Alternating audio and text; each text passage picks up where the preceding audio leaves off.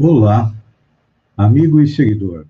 Seja bem-vindo à nossa live diária da Reflexão Matinal, onde eu e você vamos em direção ao nosso coração para lá, como jardineiros espirituais, elevar templos às nossas virtudes, ou seja, fazer com que elas cresçam, floresçam e frutifiquem porque são elas que nos levam à tão sonhada felicidade, e ao mesmo tempo cavarmos masmorras aos nossos vícios, procurando fazer com que eles e os defeitos diminuem, diminuam, para que possamos chegar à tão sonhada felicidade, porque são eles a causa da nossa infelicidade. São vícios e defeitos como egoísmo, orgulho, cupidez, sensualidade, que atraem para nós as coisas negativas, as dores, o sofrimento, as doenças. E todos nós, nos dias atuais, estamos em busca de quê? De uma saúde equilibrada para que possamos nos livrar do vírus mortal a Covid-19, que tem ceifado milhares de vidas em todo o planeta, e aqui no Brasil são mais de 350 mil pessoas que retornaram à pátria espiritual. Temos aí, já tivemos 12 milhões de infectados, e boa parte deles ainda está com sequelas. Estão sendo descobertas as sequelas do coronavírus, então é importante a gente compreender que a nossa saúde depende do quê?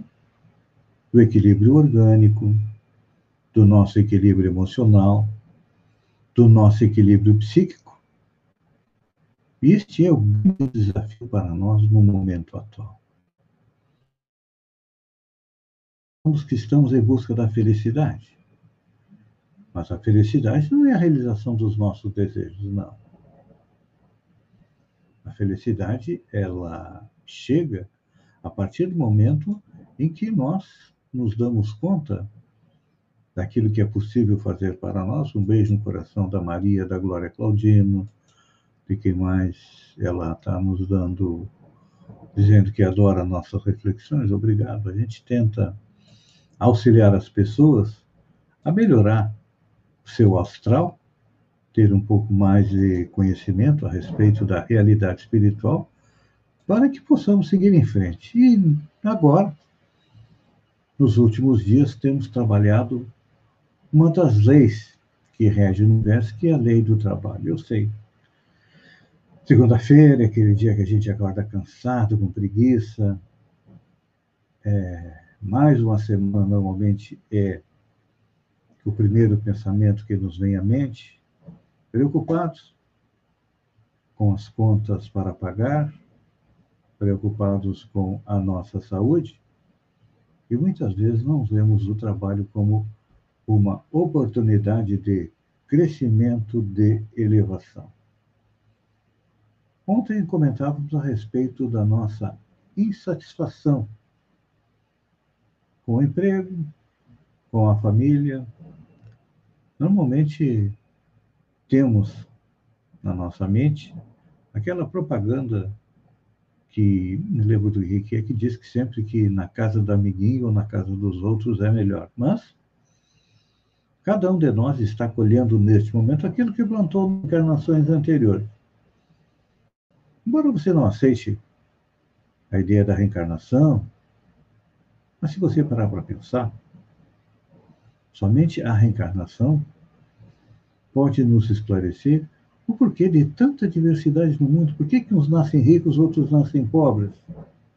Por que, que uns nascem com uma deficiência física, um vem com problema na visão, outro na audição, outro com problema de locomoção, enfim, uns nascem super inteligentes, outros, infelizmente, é, nem tanto, alguns são autistas, outros são enfim, não há uma explicação lógica, clara e sucinta para a diversidade humana do que é a lei da reencarnação. Através dela, Deus nos dá a oportunidade de crescer, evoluir e também de corrigir os nossos erros.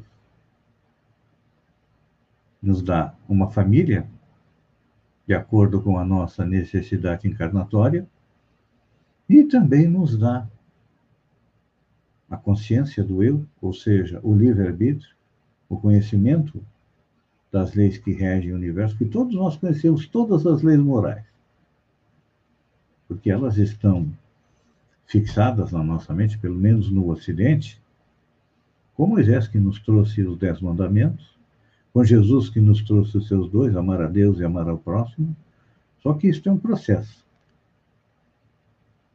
que nós estamos inseridos, então o trabalho é importante, é fundamental. Muitas vezes a gente inveja os animais, não é? Os animais não trabalham, a gente pensa que não trabalham, mas Deus provê o que eles precisam. Por exemplo, as abelhas. Talvez seja dos animais o mais trabalhador de todos, porque a vida inteira dela é o quê? Ir em busca do pólen para produzir o mel. Vive trabalhando. Não questiona, porque não tem o livre-arbítrio de decidir, olha, eu não quero ser abelha, eu não quero trabalhar produzindo mel, eu quero fazer uma outra coisa. Não. Nos nossos irmãos, nos reinos inferiores, impera o quê? O determinismo da lei. Cada um aprende a trabalhar da sua maneira. A aranha tecendo a sua teia, ela nos dá a oportunidade de compreender por que, que aqueles fios tão pequenos são tão fortes. E aí nós iríamos pela vida fora mostrando que cada um trabalha e Deus provê. Só que para nós, já trocamos de patamar, estamos no rei nominal, então nós temos a liberdade de decidir se quer ou não fazer alguma coisa. Nossa liberdade é relativa. Eu posso passar a vida inteira no mesmo trabalho e passar a vida inteira descontente com ele. Com certeza, numa próxima encarnação, eu vou vir com alguma dificuldade para a gente poder compreender que o amor ao trabalho é uma das leis do universo. Então, pense nisso, amigo e seguidor, a respeito do seu trabalho. Não é o melhor do mundo? Não. Ah, eu gostaria de ter o, aquele trabalho que algum tempo atrás apareceu na internet, a divulgação pedindo alguém que fosse morar numa ilha e ficar lá só cuidando da ilha com tudo que tinha à sua disposição. Talvez seja o melhor trabalho do mundo. Mas quem, quem foi, com certeza sentiu a solidão. Então, nós nunca estamos contentes porque a sociedade nos impõe necessidade de trabalhar mais, de ir para outro trabalho. Mas enquanto nós estamos fazendo o trabalho, hoje, vamos procurar vê-lo como algo positivo, e é positivo, porque através do trabalho nós conseguimos manter-nos economicamente, tem dinheiro para vestir, para comprar um carro, muitas vezes para sair, apesar de que agora, na pandemia, é mais difícil. Mas então, o trabalho nos ajuda a nos manter e também vai nos ajudar a evoluir. Minha marido, a Cláudia Caldino, diz que o cachorro dela trabalha e cuida da casa. Então, é assim que acontece nos reinos inferiores e cada um de nós, quando vem ao planeta, tem duas missões. Primeiro, fazer a nossa evolução. Isso é intrínseco. Falei que nós vamos ver mais. Além de fazer a nossa evolução, nós ainda temos a responsabilidade de ajudar a Deus, a Jesus e aos espíritos fazer ele vai evoluir. A pandemia vai passar, e o que vai restar para nós são o quê? As lições que nós aprendemos dela. Pense nisso Enquanto eu agradeço a você por ter estado comigo durante esses minutos, fiquem com Deus e até amanhã, no amanhecer, com mais uma reflexão matinal. Um beijo no coração e até lá, então.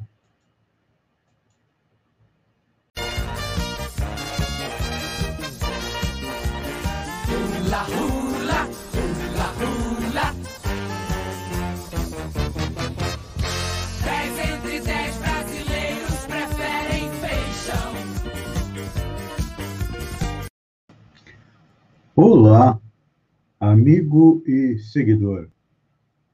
Seja bem-vindo à nossa live do Bom Dia com Feijão, onde eu e você navegamos pelo mundo da informação com as notícias da região, Santa Catarina, do Brasil e também do mundo. Começamos com a região.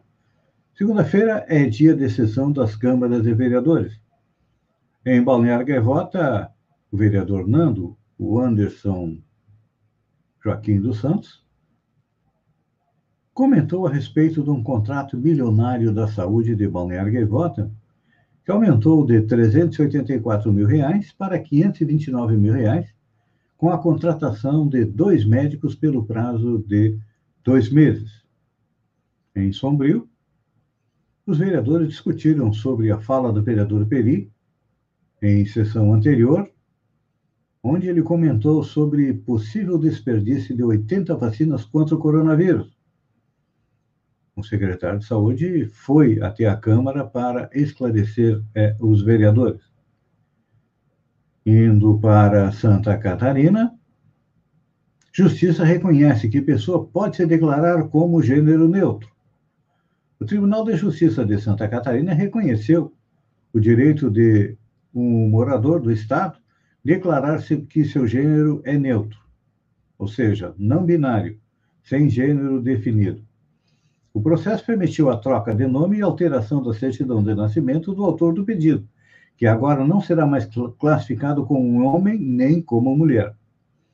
A decisão é uma das primeiras do Brasil sobre o tema e buscou jurisprudência em outros países, informou o Tribunal de Justiça de Santa Catarina nesta segunda-feira, dia 12.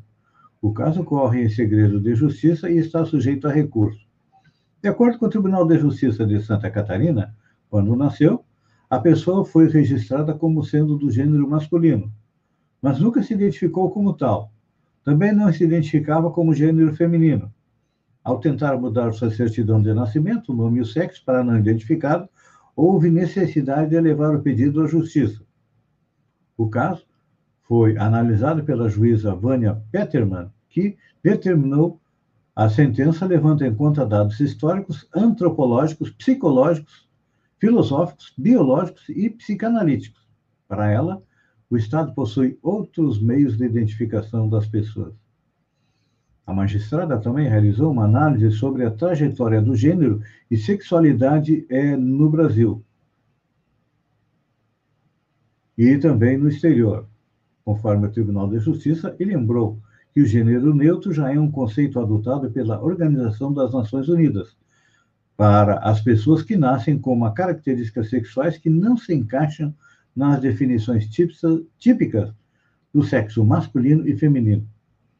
A magistrada apontou ainda que o Supremo Tribunal Federal, STF, já se manifestou a favor da possibilidade de mudar o registro do sexo, independente do órgão sexual físico. Aí, o nosso Tribunal de Justiça de Santa Catarina é fazendo história. Olha só, quem está conosco, a Cleusa Halper, lá no Morro do Português. Morro do Português ali tem um excelente é, restaurante que eu recomendo. Seguindo em frente, continuamos em Santa Catarina. Governador em exercício confirma mais mudanças no primeiro escalão do governo. A governadora em exercício de Santa Catarina, Daniela Rainer, sem partido, confirmou nesta segunda-feira mais quatro mudanças no alto escalão do governo do Estado.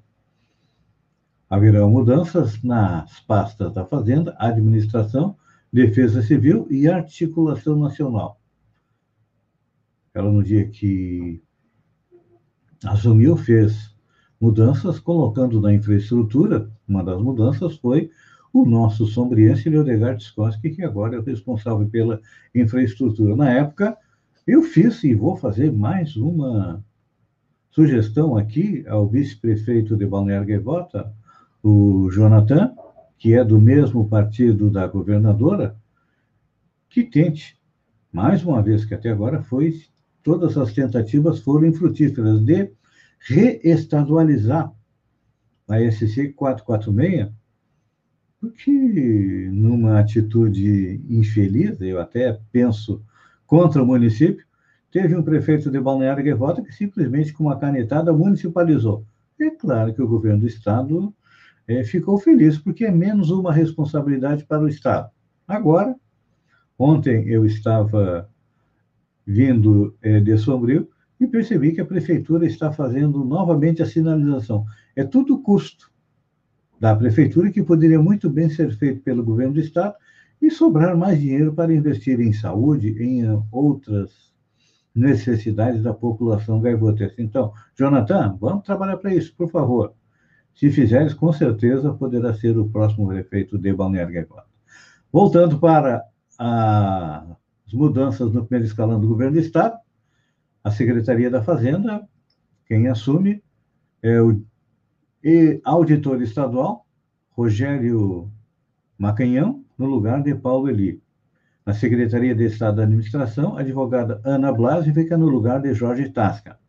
Na Defesa Civil, o advogado Alexandre Valtric será o novo chefe. E na Secretaria da Articulação Nacional, Jorge Davi será o novo secretário. Olha só o golpe. Já não basta o fura-fila, agora tem o fura-frasco também. Frascos de vacina contra a Covid-19 têm quantidade menor de doses em cidades da Bahia. A situação também acontece é, no Paraná e também no Rio Grande do Sul. A Prefeitura de Salvador informou que recebeu cerca de 21.400 frascos da vacina Coronavac com rendimento inferior ao descrito no rótulo. Foram identificados frascos com rendimento de até seis doses. O caso foi notificado ao Ministério da Saúde por meio do Notivisa, sistema desenvolvido pela Visa, segundo informou a Prefeitura da capital baiana. A situação se repetiu em Lauro Freitas, cidade da região metropolitana de Salvador. Segundo a Prefeitura, os frascos estão chegando com a média de duas doses a menos. É, o município também formalizou denúncia de variação menor no Sebasb e também no Notivisa. Então, além do furafilo, que nós estamos é, percebendo aqui em Balneário Gaivota, porque o número de vacinados é superior à população na faixa etária, significa o quê? Que tem mais pessoas que não são de Balneário Gaivota que estão sendo vacinadas aqui em Balneário Gaivota. E a vacina que seria adquirida pelos prefeitos, a Sputnik, continua tendo problemas. Inspeção da Anvisa em fábrica da vacina Sputnik V é adiada a pedido da Rússia. A Anvisa, Agência Nacional da Vigilância Sanitária, informou ontem que a inspeção que fará em uma das fábricas de vacina contra a Covid-19, a Sputnik V, na Rússia, foi adiada por alguns dias. Agora, ocorrerá no mesmo período da visita a outra fábrica do imunizante. Segundo a agência, a alteração da agenda foi uma solicitação do Fundo Soberano Russo, que é responsável pela comercialização das vacinas desenvolvida pelo Instituto Gamaleya de Moscou. É, essa semana já comentamos aí que o Tribunal de Contas do Estado recomendou às prefeituras que só paguem as vacinas que seriam adquiridas a Sputnik V por prefeitos aqui de Santa Catarina, depois da chegada delas e da verificação que se realmente são vacinas é, utilizáveis. Porque, olha, neste período tem muita gente tentando vender água por vacina. Pesquisa aponta que Meghan e Harry prejudicaram a reputação da família real. A maioria das pessoas do Reino Unido acredita que Meghan Markle e o príncipe Harry prejudicaram a reputação da família real. A afirmação é uma pesquisa realizada pela Delta Poll e divulgada pelo jornal Mirror. A pesquisa pontua que a atriz norte-americana foi elogiada por fãs, mas 51% dos entrevistados acreditam que ela e o marido impactaram negativamente com a entrevista para Oprah Winfrey.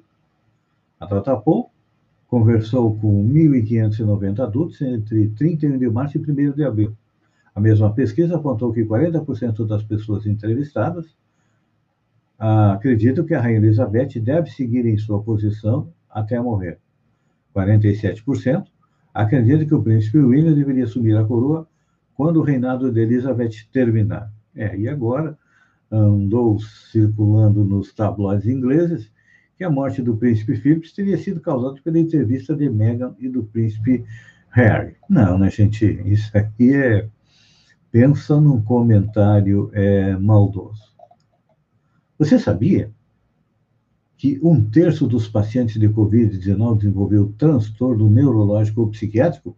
O que diz isso? É um estudo.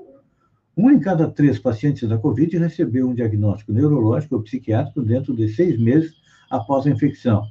É o que aponta um estudo publicado pela revista The Lancet Psychiatry, na terça-feira, dia 6, que analisou mais de 20, 236 mil registros de saúde de pacientes, a maioria nos Estados Unidos.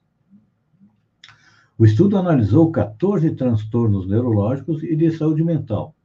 Ansiedade e transtornos de humor foram os mais comuns. Problemas neurológicos como derrame e demência foram mais raros mas não incomuns em pacientes graves internados em UTI. 7% tiveram AVC e quase 2% foram diagnosticados com demência.